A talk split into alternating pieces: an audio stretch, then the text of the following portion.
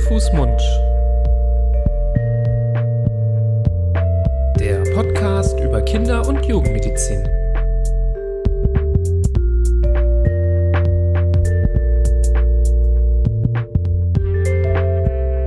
So, ihr Lieben, herzlich willkommen zu einer neuen Folge von Hand, Mund, eurem Podcast zur Kinder- und Jugendmedizin, eurem hoffentlich Lieblingspodcast auch zur Kinder- und Jugendmedizin. Heute wieder mit einer neuen Folge. Heute aber ohne Florian. Nicht wundern, falls ihr schon seine Stimme vermisst habt. Ähm, er ist heute nicht dabei. Aber wenn ihr euch jetzt hier Sorgen macht, ähm, nur mich alleine zu hören, kein, keine Sorge, heute haben wir eine ganz besondere Interviewgästin eingeladen. Vielleicht habt ihr es schon beim Anklicken der Folge gehört ähm, oder gesehen. Wir sprechen heute über ein sehr wichtiges Thema, das bisher ja trotz über 100 Folgen bei Hand, Fuß, Mund noch nicht besprochen wurde. Es geht nämlich um das Thema Narkosen bei Kindern. Und wen lädt man da Besseres ein als ja eine Anästhesistin zum Beispiel? Und heute habe ich ähm, die liebe Susanne Brech zu Gast. Hallo Susanne.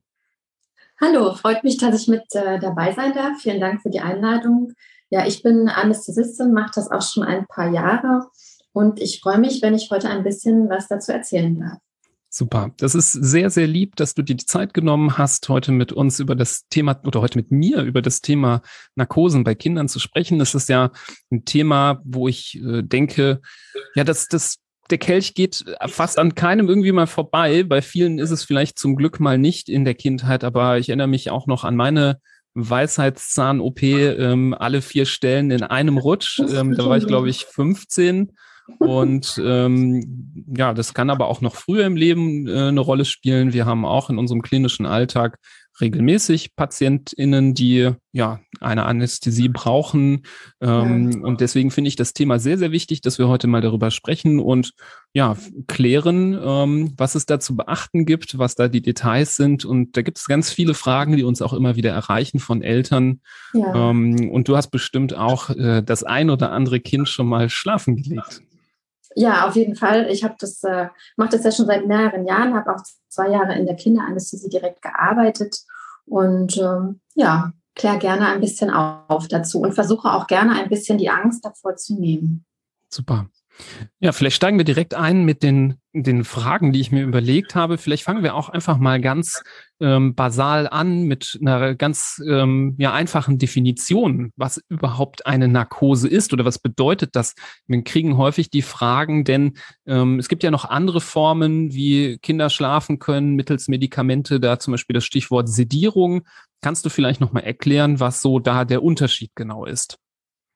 Ja, natürlich. Also eine Narkose, genauer gesagt eine Vollnarkose ist immer ein Tiefschlaf, der auch mit Beatmung verbunden ist. Das wissen nicht viele. Das ist meistens vorgesehen für sehr lange und auch tiefe äh, Operationen, die in den Körper hineingehen. Und eine Sedierung ist eher ein Dämmerschlaf, ähm, auch mit Beruhigungsmedikation, wobei der Patient immer noch selbst atmet. Und äh, bei Kindern kann man das als sogenannte Maskennarkose machen mit einem volatilen Anästhetikum, also ein Narkosegas, das der Patient einatmet. Und das ist zum Beispiel bei der Einlage von Paukenröhrchen äh, möglich. Aber bei Herzoperationen, bei neurochirurgischen Eingriffen, bei unfallchirurgischen Eingriffen ist eigentlich meistens äh, eine Vollnarkose notwendig.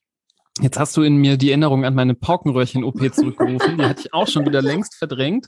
Und äh, da erinnere ich mich noch an äh, das Aufsetzen der Maske, äh, wahrscheinlich ja. auch mit den Gasen, den sedierenden Gasen, die da kommen ähm, wo man dann runterzählen sollte. Und genau, das, das ist mir gerade in den Kopf geschossen. Wir hatten oh. nämlich vorher, bevor es losgegangen ist, ähm, habe ich nochmal überlegt, ähm, welche Narkoseerfahrungen habe ich. Und das hatte ich schon wieder gar nicht mehr ja. äh, auf dem Schirm. Hast du mir jetzt wieder in Erinnerung gerufen. Paukenröhrchen, ja ganz großes Thema und ähm, in der Kinder- und Jugendmedizin ähm, viele, viele Patienten und Patientinnen, die betroffen sind ähm, und da mal sowas brauchen, aber auch viele andere nicht sehr, sagen wir mal, exotische Eingriffe wie Mandelverkleinerungen ja. ähm, oder aber auch mal die Versorgung von einem Knochenbruch, der ja auch im Kindesalter ja durchaus mal vorkommen kann. Es gibt viele, viele Gründe, wieso mal eine Narkose ähm, notwendig ist und du hast es sehr schön beschrieben, was da die Unterschiede sind.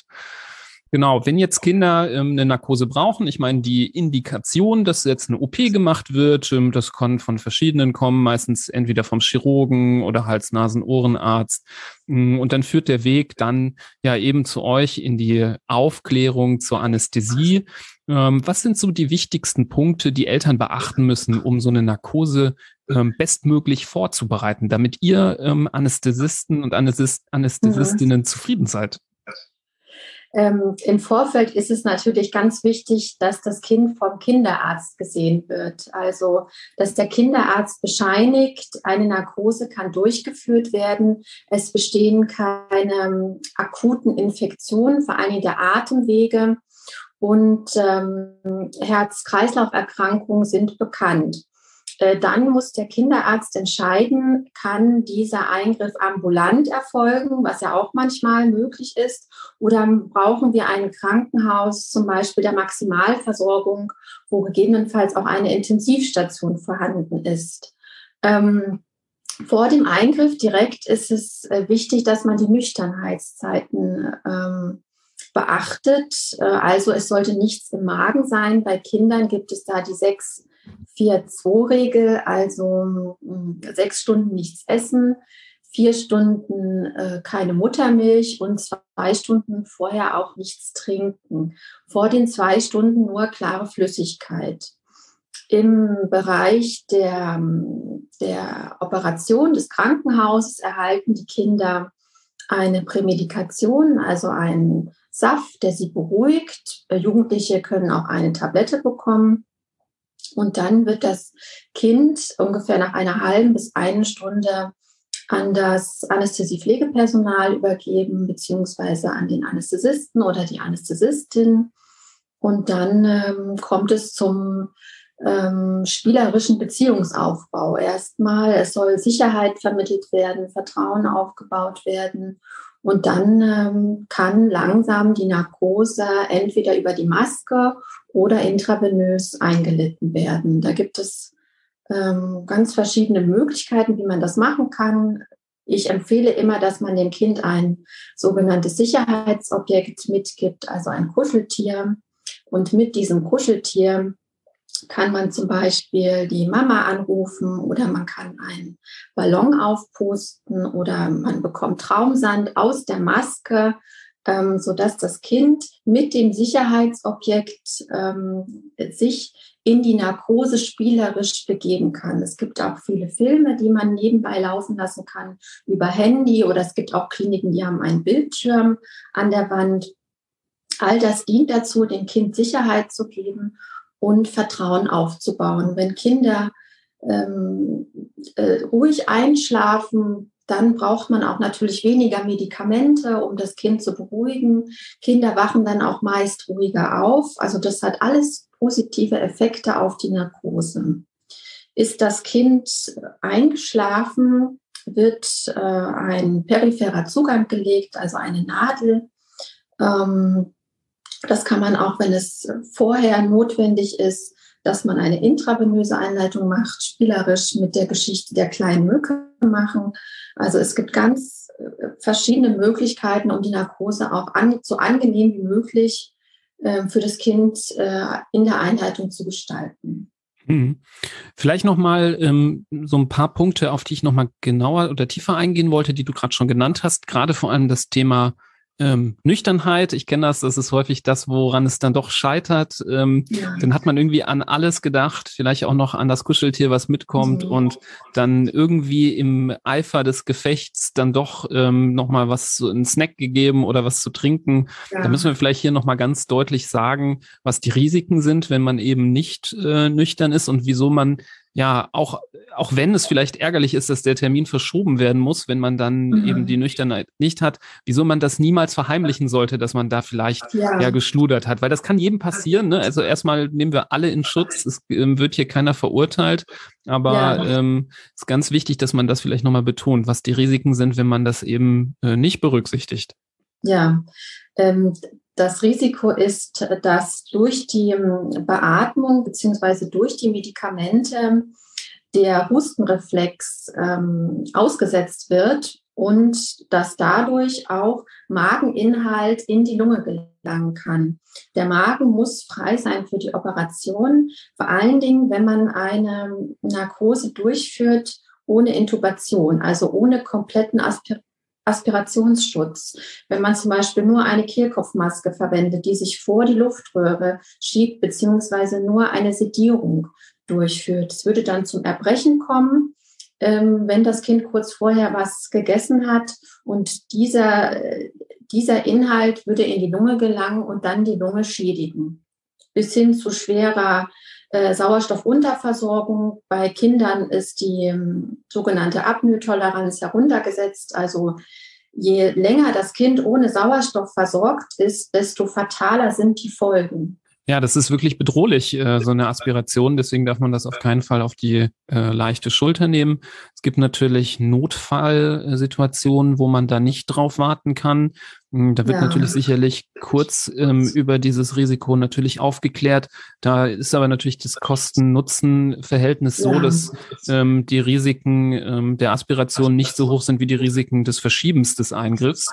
Deswegen, ja. ähm, da kann man, dann, dann geht das dann in diesen Situationen natürlich nicht. Natürlich, es gibt ja auch Notfalleingriffe, ja, auch in der Unfallchirurgie bei, bei Unfällen, auch äh, ist was im Kindergarten passiert, ist es ein Autounfall. Die Kinder müssen dann sofort oder auch die Jugendlichen müssen sofort äh, operiert werden. Und dann haben wir spezielle Sicherheitsvorkehrungen, wir haben spezielle Arten der Einleitung, ähm, wodurch wir dann eine sogenannte Aspiration verhindern können. Mhm. Aber wir wollen, sagen wir mal, nicht über den Extremfall sprechen, sondern eher über das normale, in Anführungsstrichen, ähm, Business as usual, wenn es um die Vorbereitung einer, sagen wir mal, Standard-Narkose ähm, wegen einem Standardeingriff geht. Was sind andere Risiken, über die man aufgeklärt werden muss ähm, vor einer Narkose, worüber ihr wahrscheinlich beim Aufklärungsgespräch dann viel redet? Man muss natürlich auch wie bei Erwachsenen sprechen über allergische Reaktionen. Das muss vorher abgeklärt werden. Gab es im Vorfeld allergische Reaktionen? Sind, ist eine Nussallergie bekannt, Sojaallergie? Ähm, gab es ähm, bei Familienangehörigen Komplikationen während Narkosen? Ähm, ist schon mal eine Narkose erfolgt und hatte das Kind danach schwere Nebenwirkungen, wie zum Beispiel Übelkeit, Erbrechen, starkes Zittern, was auch Shivering genannt wird? War das Kind danach sehr unruhig? Ähm, das sind alles Dinge, die kann man sehr gut nutzen, um das Kind bestmöglich darauf vorzubereiten. Des Weiteren muss aufgeklärt werden über Herz-Kreislauf-Reaktionen, äh, über die sogenannte Aspiration, ähm, über eine Schädigung der Weichteile, auch ähm, im Stimmbereich. Wir müssen wissen, gibt es lockere Zähne, die eventuell ähm, rausfallen könnten, beziehungsweise die durch das Einschieben äh, des Tubus nach hinten fallen könnten. Das sind alles Dinge, die sind extremst wichtig für uns, und deswegen plädiere ich auch immer darauf, dass man das Narkose-Aufklärungsprotokoll so ausführlich wie möglich beantwortet. Bitte auch keine Erkrankungen, die Herz und Lunge betreffen, auslassen. Also ich habe lange Zeit in der ambulanten Anästhesie gearbeitet und äh, Komplikationen muss man immer mit bedenken. Und ich hatte mal ein Kind, das während der Narkose Herzrhythmusstörungen bekommen hat. Und äh, das muss man schnell erkennen, schnell handeln, Ruhe bewahren. Aber ich habe mir nochmal das Narkoseprotokoll vorher angeguckt. Da stand nichts, alles mit Nein angekreuzt, völlig gesund. Und im Aufwachraum habe ich dann mit den Eltern gesprochen und die sagten mir dann, sie wollten das nicht erwähnen, das was mit dem Herz bekannt ist, weil sie Angst hatten, dass sie dann nicht in der ambulanten Klinik angenommen werden.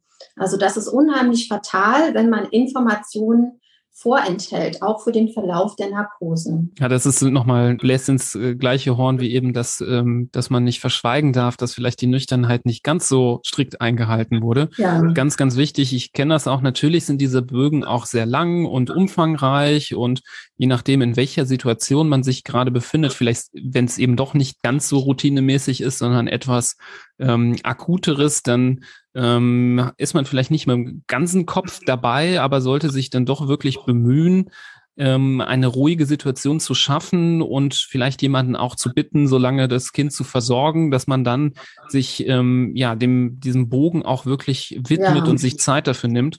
Ich kenne das, wir kriegen die ganz oft dann, wenn die schon mal ausgehändigt wurden, zum Vorausfüllen ähm, ja. Jetzt zum, zu anderen Themen, wo wir auch drüber aufklären, ist ja ganz oft in dieser Bereich gar nicht wirklich gut ausgefüllt. Und hier kann man ganz mhm. viel Vorarbeit leisten, indem man ähm, das wirklich gewissenhaft ähm, ausfüllt und eben das Thema ähm, dann nicht versucht zu erzwingen, ambulant zu machen. Wir äh, laden nicht ohne Grund Patienten dazu ein, gewisse äh, Eingriffe dann doch stationär machen zu lassen, eben wenn es solche erhöhten Risiken gibt. Vielleicht können wir an der Stelle auf diesen Punkt mal ein bisschen eingehen ähm, wann man, du hast jetzt Herzrhythmusstörung als Beispiel genannt, wann ähm, gibt es gewisse Altersgrenzen, wo man sagt, ab dem und dem Alter machen wir das erst ähm, ambulant oder von welchen anderen Faktoren kann das abhängen, ob man einen Eingriff ambulant oder stationär machen muss? Die Altersgrenze bei Kindern im ambulanten Bereich liegt bei zwei Jahren. Also alles, was unter Kinder unter zwei Jahren sollten stationär behandelt werden, weil man natürlich auch im ambulanten Bereich nur begrenztes technisches Equipment hat. Hier ist auch keine Intensivstation in der Nähe. Und je jünger der Patient ist, desto höher ist das Narkoserisiko. Es ist natürlich auch abhängig von der Operation. Nicht alle ähm, Fachbereiche können ambulant durchgeführt werden, wie zum Beispiel Neurochirurgie oder äh, Unfallchirurgie, ähm, herzchirurgische Operationen. Das sind natürlich auch Operationen mit einem hohen OP-Risiko und äh, solche ähm, Leistungen können nicht ambulant erfolgen. Äh, generell sollten nur sogenannte ASA 1 bis 2 Patienten ambulant operiert werden, mit Ausnahmefällen auch ASA 3 Patienten, aber Kinder unter zwei Jahren und Kinder mit ähm, bekannten Herzrhythmusstörungen, Kinder auch mit Syndromen, sollte man wirklich in einer großen Klinik operieren lassen. Es gibt ja auch viele Erkrankungen, wo bekannt ist, dass zum Beispiel von Seiten der Atemwege Probleme äh, vorliegen können. Ja. Oder Kinder, die ähm, andere chronische Erkrankungen haben oder vielleicht auch mal früher mit einer Narkose Probleme gehabt haben. Da kann man genau. sich ja gut genau. vorstellen, dass solche Fälle eben ähm, eben nicht sich eignen, um das irgendwie ambulant äh, zu machen. Ja, absolut. Ja. Was wir häufig als Frage bekommen, selbst wenn man jetzt sich geeinigt hat, das stationär zu machen, das Kind kommt zurück vom OP und ähm, befindet sich in der Überwachung. Jetzt äh, springen wir so ein bisschen um die OP herum, aber ich glaube, ist jetzt vom, vom, äh, vom inhaltlich trotzdem kein Problem. Ähm, da kommt häufig die Frage, wenn das Kind danach der OP schon schnell wieder wach ist, ja, können wir nicht vielleicht doch jetzt gehen? Also ist ja jetzt, das Kind ist ja jetzt wach und hat ja auch schon gegessen und getrunken. Ähm, wieso wird es häufig empfohlen, länger zu überwachen und ähm, zu schauen, ob denn alles rechtens ist? Was kann denn noch so im Verlauf passieren? Wieso denn zum Beispiel auch diese Übernachtung, die manchmal nach einer Narkose ähm, empfohlen wird? Ja, die Medikamente, die die bei der Narkose verwendet werden, äh, werden ungefähr 24 Stunden und länger verstoffwechselt. Das heißt, auch in diesem Zeitbereich können Nebenwirkungen auftreten, wie zum Beispiel ein Abfall der Herzfrequenz. Das Kind kann vor allen Dingen, auch wenn es dann wieder etwas gegessen hat, das sollte es aber erst Stunden nach der Operation, äh, kann der Magen reagieren und das Kind kann sich erbrechen. Wenn das Kind dann noch geschwächt ist von der Operation, kann es sein, dass es dann wieder Mageninhalt aspiriert. Also Kinder sollten unter Beobachtung essen und auch unter Beobachtung langsam aufstehen, sodass man den Kreislauf überwachen kann.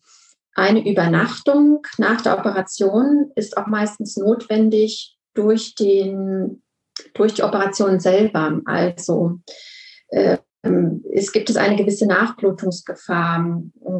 Es müssen gerade bei unfallchirurgischen Eingriffen, herzchirurgischen Eingriffen, neurochirurgischen Eingriffen sind ja ganz andere Komplikationen seitens des operativen Fachgebietes äh, mit zu bedenken, so dass Kinder dann über Nacht oder auch mehrere Tage im Krankenhaus bleiben müssen. Ja, das äh, ist eine super Erklärung. Ähm, ich glaube vor allem äh, dieser Punkt mit den möglichen späten Nebenwirkungen der Medikamente, den darf man eben nicht äh, vernachlässigen. Ähm, kann ja auch, äh, da habe ich auch schon öfter erlebt, dass Kinder topfit waren nach der Narkose und dann am Abend ähm, auch wenn das ambulant zum Beispiel gelaufen ist, dann doch in der Notaufnahme aufschlagen ähm, mit Symptomen wie Übelkeit, Erbrechen ähm, ja. oder Schwindel. Also das ist ja. schon wichtig, dass man das dann einhält. Und vielleicht wollte ich noch mal sagen, dass man natürlich an der Stelle erwähnen muss, ähm, dass mit dem ähm, ambulante Eingriffe erst ab zwei ist wahrscheinlich ja auch keine Universalregel, sondern das mhm. kann ja mhm. auch von Haus zu Haus und Einrichtung zu Einrichtung unterschiedlich sein.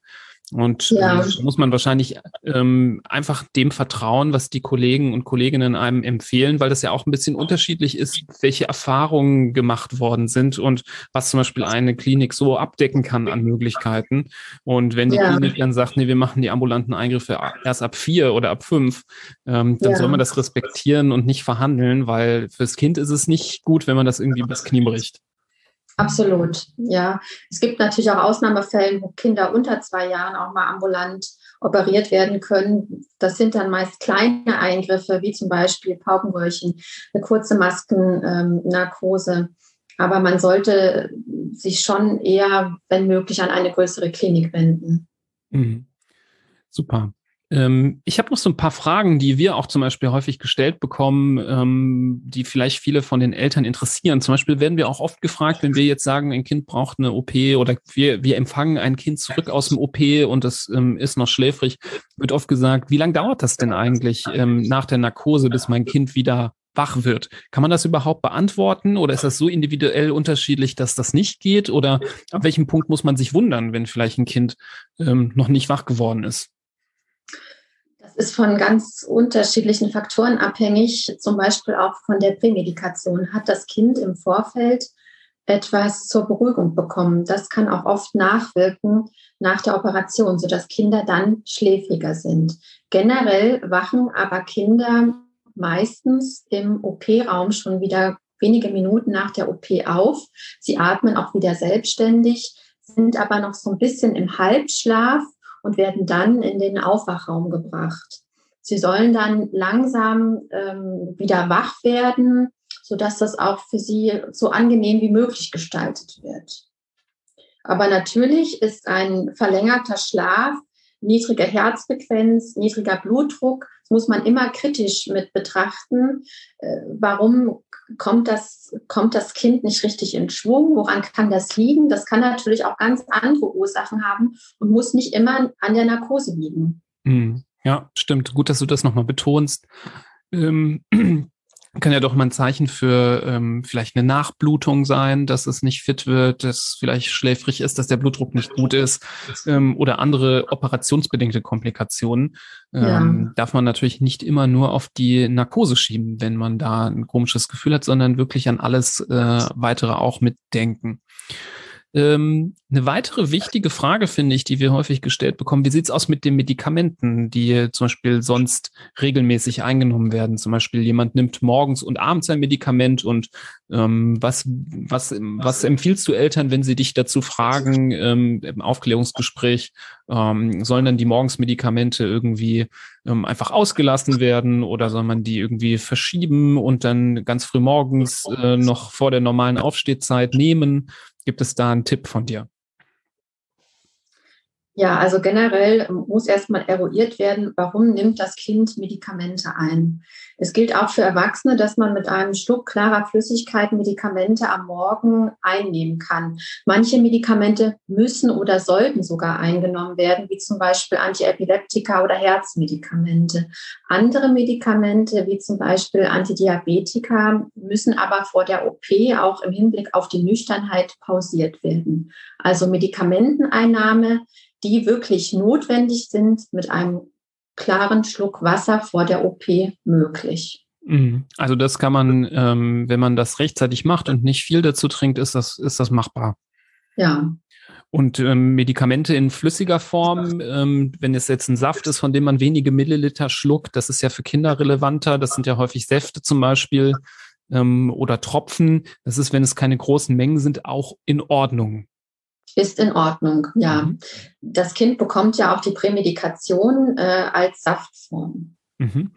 Super, dann ist also gut, wenn man zum Vorbereitungsgespräch zur Anästhesieaufklärung wirklich nochmal durchgeht, welche Medikamente nimmt das Kind und die vielleicht sogar Absolut. da anspricht und ähm, einmal durchgeht, was kann man vielleicht weglassen und, ähm, und was kann man äh, durchaus oder sollte man vor allem durchaus nehmen.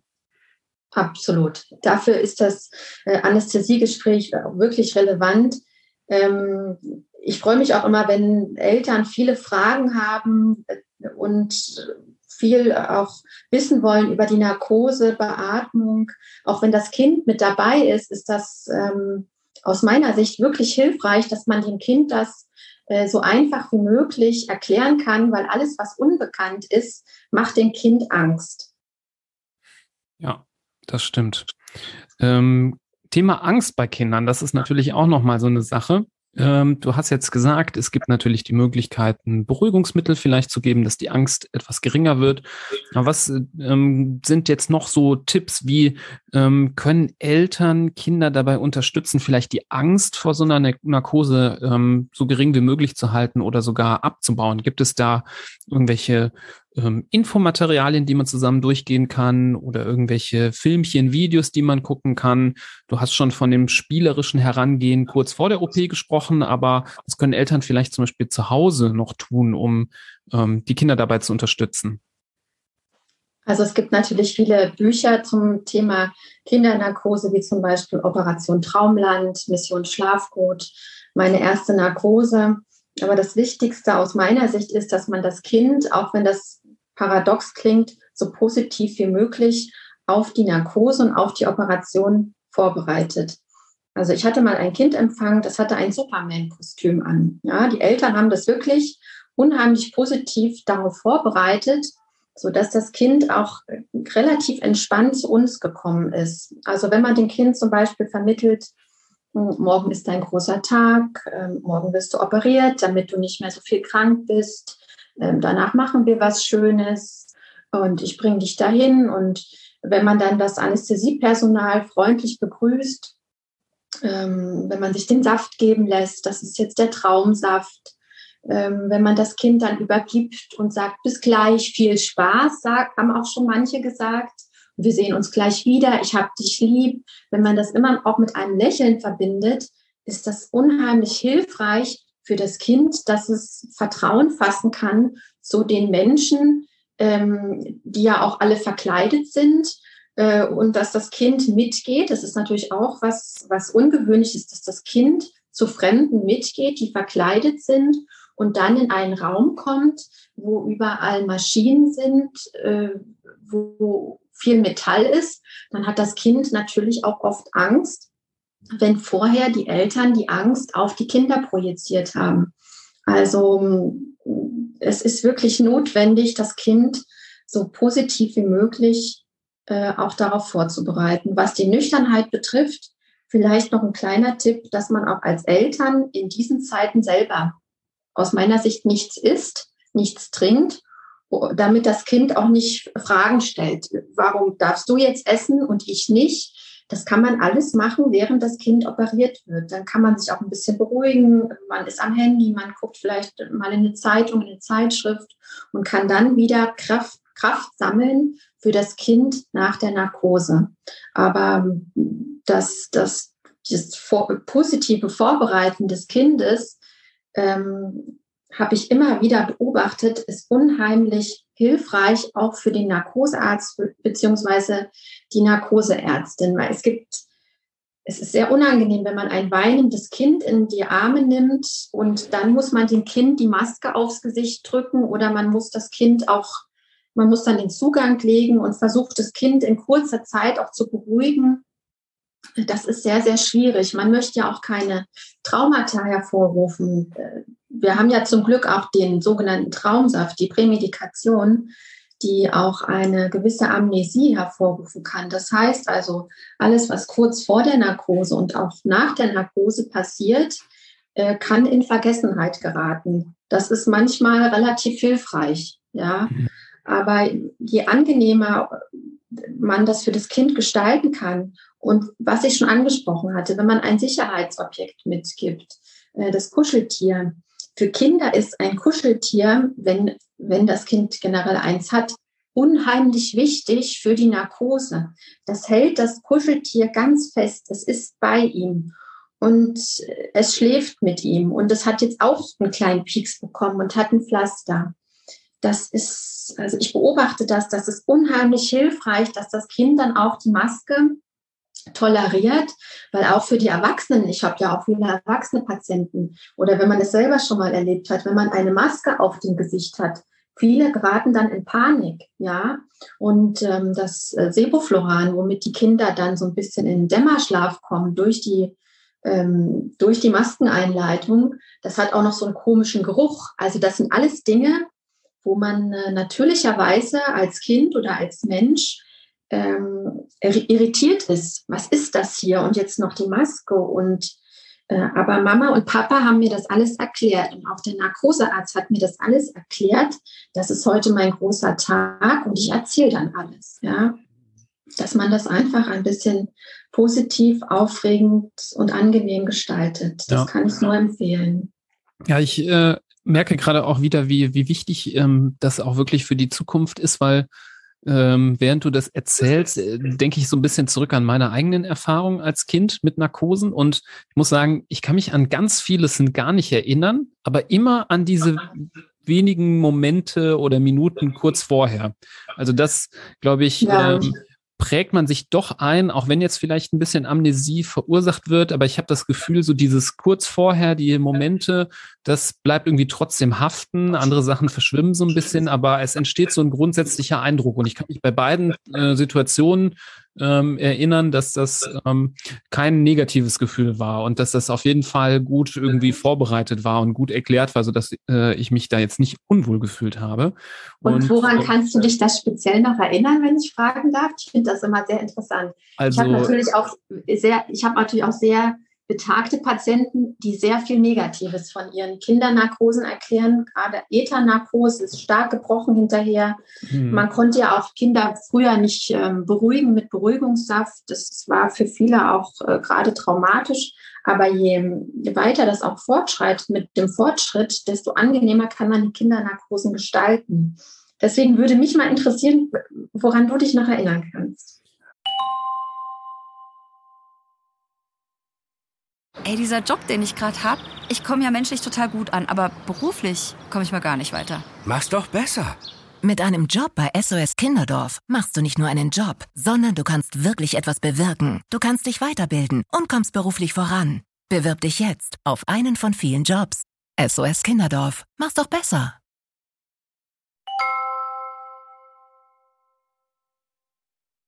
Also das sind wirklich nur ganz, ähm, ganz ähm, ganz verschwommene Erinnerungen an die eine, hatten, hatte ich gerade auch schon in dem Vorgespräch angekündigt. Mhm. Äh, da ging es auch um eine Paukenröhrchen-OP, wie sie so viele Kinder bekommen haben. Ja.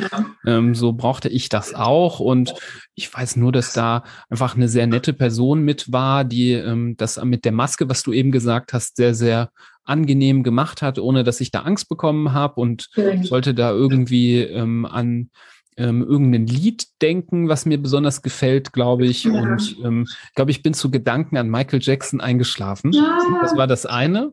Ähm, ja. Und die zweite Geschichte, da war ich dann älter, das war dann schon Richtung Weisheitszähne. Da war ein sehr, sehr netter Anästhesist, der das ganz cool und souverän gemacht hat und mich irgendwie ein bisschen gefragt hat zu, ähm, zu irgendeinem Urlaub und ähm, wie das dann da war im Urlaub am Strand. Und ich glaube, ja. wie, das habe ich aber erst im Nachhinein erfahren. Positive Verbindung einfach. Positive genau, genau, genau. Ja, er hat das, da mit was ja. Positivem verbunden. Genau, sehr gut. Genau. Also, Angenehme, das ist, beruhigende Stimme und vielleicht Richtig. auch ein bisschen plätschernde Musik. Also das ist einfach, dass man in einen gewissen Entspannungsmodus kommt. Ja, ist gut. Klingt gut. Genau, seitdem habe ich es mir auch angewöhnt, wenn ich selber Kinder sediere, das machen wir Kinderärzte ja auch, dass wir, wir machen keine Narkosen, aber Sedierung. Ähm, mein Top-Thema Nummer eins ist immer Essen. äh, wenn man nüchtern sein muss, dann erstmal übers Essen sprechen. Ja, also die Kinder zumindest äh, die erzählen immer ganz gerne, was es dann nachher gibt, was ähm, ah, viele Eltern versprechen ja. ja. auch zum Beispiel, ja, heute Nachmittag, dann gibt's das oder häufig ist dann die Oma im Hintergrund, ähm, die dann schon was vorbereitet hat oder ja. die Eltern haben schon, äh, gerade wenn das so ambulante Sachen sind bei uns in der Klinik, dann schon die Tupperdosen dabei mit den leckeren ah. Sachen. Und dann geht's ganz oft um, um das Thema. Ich bin dann, versuche dann immer äh, so schöne Bilder rund um die, ja. äh, die Lieblingsmahlzeiten zu erzählen, aber manchmal ist es dann doch irgendwie kein Interesse an Essen, dann ist es doch, geht's um die Lieblingsserie, um das Lieblingsspielzeug. Also da gibt's schon ja. verschiedene Möglichkeiten. Ja, und man kann das Kuscheltier natürlich auch immer mit einbinden oder man guckt, was hat das Kind an. Kinder haben ja auch meistens was von ihren Fanartikeln an ähm, ja, das ist, glaube ich, ganz individuell, das wirst du kennen, dass man dann das versucht zu gestalten. Ja. Ich finde das auch ganz super, den wollte ich nochmal einmal aufgreifen, den Punkt, ähm, dass du das äh, erwähnt hast mit der Projektion, weil das ist auch das, was wir auch beim Sedieren manchmal merken, aber halt auch äh, mitbekommen im so um Narkosen drumherum, dass die Kinder merken das, wenn die Eltern angespannt sind und selber ja. sehr ängstlich sind. Ja. Da würde ich sagen, gut, das kann man nicht pauschalisieren. Ich habe auch schon natürlich Fälle erlebt, wo das Kind Angst hatte und die Eltern eigentlich ganz cool waren oder umgekehrt.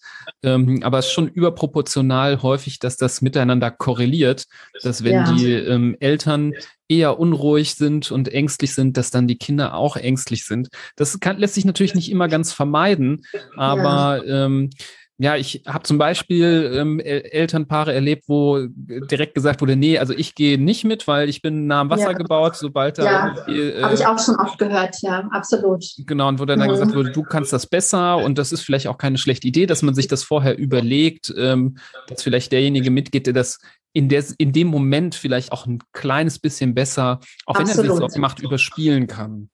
Wir machen das auch öfter, ähm, das haben wir auch in der ambulanten Anästhesie gemacht, dass der, der ein bisschen stabiler ist, das Kind ähm, zur OP bringt, zur OP-Tür und äh, der andere Part geht dann in den Aufwachraum. Ja, äh, mhm. das kann man sehr gut gestalten, dass sich beide äh, geteilt um das Kind kümmern können. Der eine macht das, der andere macht das. Und dass das Kind auch weiß, Mama und Papa sind beide da. Der eine bringt mich zur Tür, ähm, der andere ist da, wenn ich aufwache. Also das ist das ist gut, dass du das nochmal ansprichst, ja, dass, dass man versucht, dem, dem Kind das so angenehm wie möglich zu gestalten, kurz vor Übergabe an das Anästhesiepersonal. Mhm. Ja, das ist grundsätzlich wahrscheinlich eine gute Idee, dass man sich einfach so schon vorher so die Abläufe vielleicht mal zusammen durchgeht als Eltern ja, überlegt, ja. ähm, an welcher Situation könnte man persönlich vielleicht anecken. Ne? Also wenn ich jetzt mir vorstelle, wenn ich schon bei der Vorstellung, wie mein Kind jetzt die Nadel bekommt, zum Beispiel für den äh, für die intravenöse Narkose, wenn ich da bei dem Gedanken schon äh, Tränen in den Augen habe und mitweinen könnte, ähm, dann ist vielleicht besser, wenn der Partner geht. Ähm, kann natürlich sein, dass beide eben die gleichen Emotionen verspüren, aber ja. durch das vorher ähm, Durchspielen des Szenarios kann man vielleicht ja auch schon merken, ähm, was möglich ist. Ja, und das Kind ähm, braucht ja auch meistens nicht ohne Grund die Operation. Und aus meiner Sicht ist es dann ratsam, sich dann für den Moment zusammenzureißen, stark zu sein für das Kind und äh, dem Kind Kraft zu geben, gut zu überstehen. Wenn das Kind dann im OP ist, wenn das Kind einen nicht mehr sieht, kann man auch weinen, man kann seinen Emotionen freien Lauf lassen, aber für den, für den, für die Vorbereitung der Operation, für die Vorbereitung der Narkose äh, braucht das Kind einen starken Elternteil. Mhm. Ja, das finde ich eine gute Message.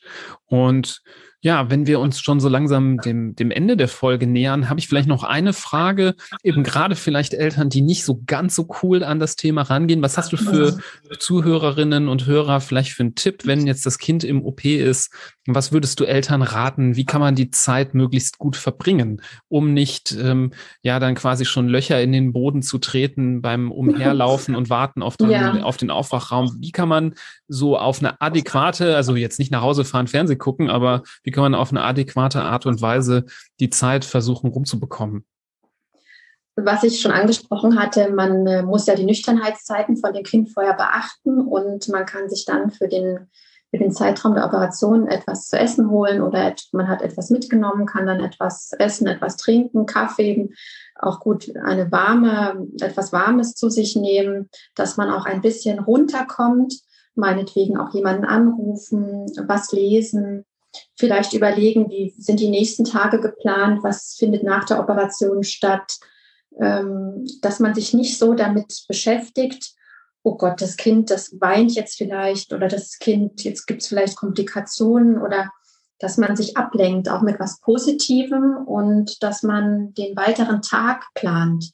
Also ich habe ganz viele Eltern, die planen äh, die Operation immer nur bis bis zu den Operationstag bis zur Operation und dann wird operiert und dann frage ich und was dann was danach die Tage danach wenn ihr zu Hause seid was macht ihr denn da habt ihr schon was geplant worauf ihr euch freuen könnt und das ist für viele so eine Mauer. Die können gar nicht weiterdenken. Wenn man aber den Zeitraum eingrenzt und sieht, das ist eine Phase, die Operation, und danach geht das Leben weiter, dann ist man umso entspannter davor. Ja, also bitte was zu essen mitnehmen und die Zeit so angenehm wie möglich gestalten. Mit Handy, mit Film, Video, ähm, Angehörigen, Freundinnen, die einem gut tun, ähm, da gibt es ganz verschiedene Möglichkeiten. Ja, das äh, gerade so das Thema jemanden anrufen zum Beispiel und äh, telefonieren habe ich natürlich oft mitbekommen. Ähm, und ja, bei uns, zumindest bei den Sedierungen, wonach man ja relativ schnell wieder fit ist, aber wahrscheinlich klappt das bei der einen oder anderen Narkose oder wenn der Eingriff nicht allzu lange ist, auch, dass man dann, da sind wir wieder bei den Leibspeisen des Kindes, mein Lieblingsthema, ähm, dass man zum Beispiel diese besorgt. Also ich habe zum Beispiel so Patienten äh, schon erlebt, die unglaublich gerne ein Schokocroissant essen zum Beispiel. Und dann gehen die Eltern während der Narkose zum Bäcker und holen jetzt mal das Schokocroissant und sich selber einen großen Kaffee noch dabei ähm, und sich selber vielleicht auch noch irgendwie was für die Seele. Ähm, genau. So kann man die Zeit auch ganz gut äh, verbringen. Ja, das ist auch ein Punkt, worüber man sich ähm, auch vorher vielleicht Gedanken machen kann. Natürlich nur, wenn das möglich ist, wenn man das schon planen kann, dass man auch überlegt, wie man die Zeit während der Narkose, während der Operation verbringt und nicht erst anfängt, darüber nachzudenken. Ja. Ähm, wenn man dann da steht und äh, sich denkt, ja, was mache ich jetzt die zwei oder drei Stunden oder ähm, wie lange es auch äh, dauern mag. Absolut. Ja, so angenehm wie möglich gestalten, dass man das Kind dann auch wieder mit Kräften empfangen kann aus der OP. Und ähm, das ist äh, für das Kind auch einfach äh, angenehmer, wenn es aufwacht und sieht, Mama und Papa äh, sind glücklich, lächeln. Das ist auch nochmal ganz förderlich auch für, die, für den Gesamtverlauf nach der Operation.